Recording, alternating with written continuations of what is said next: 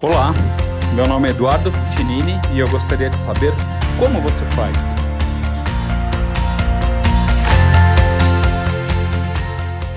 Oi, Jorge, tudo bem? Conta pra gente um pouquinho de como você utiliza seu ecocardiograma durante as cirurgias cardíacas, principalmente na revascularização do miocárdio. Oi, Edu.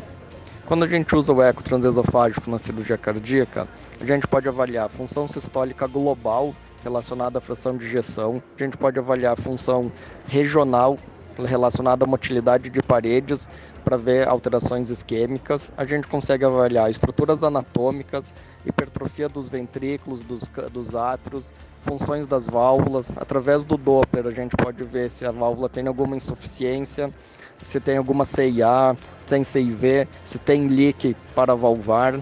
A gente consegue fazer cálculo de débito cardíaco, a pressão estimada da artéria pulmonar, consegue avaliar a sobrecarga de pressão no átrio esquerdo através da relação E e E', consegue avaliar a resposta a volume usando o índice de colapsibilidade da cava.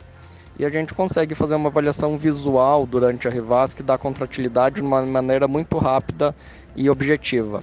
O eco com certeza mudou o manejo da cirurgia cardíaca, você consegue avaliar débito, consegue avaliar contratilidade e consegue avaliar sobrecarga de átrio, sobrecarga de ventrículo direito e resposta a volume. Então você consegue ter índices muito objetivos e ser muito preciso no teu manejo hemodinâmico.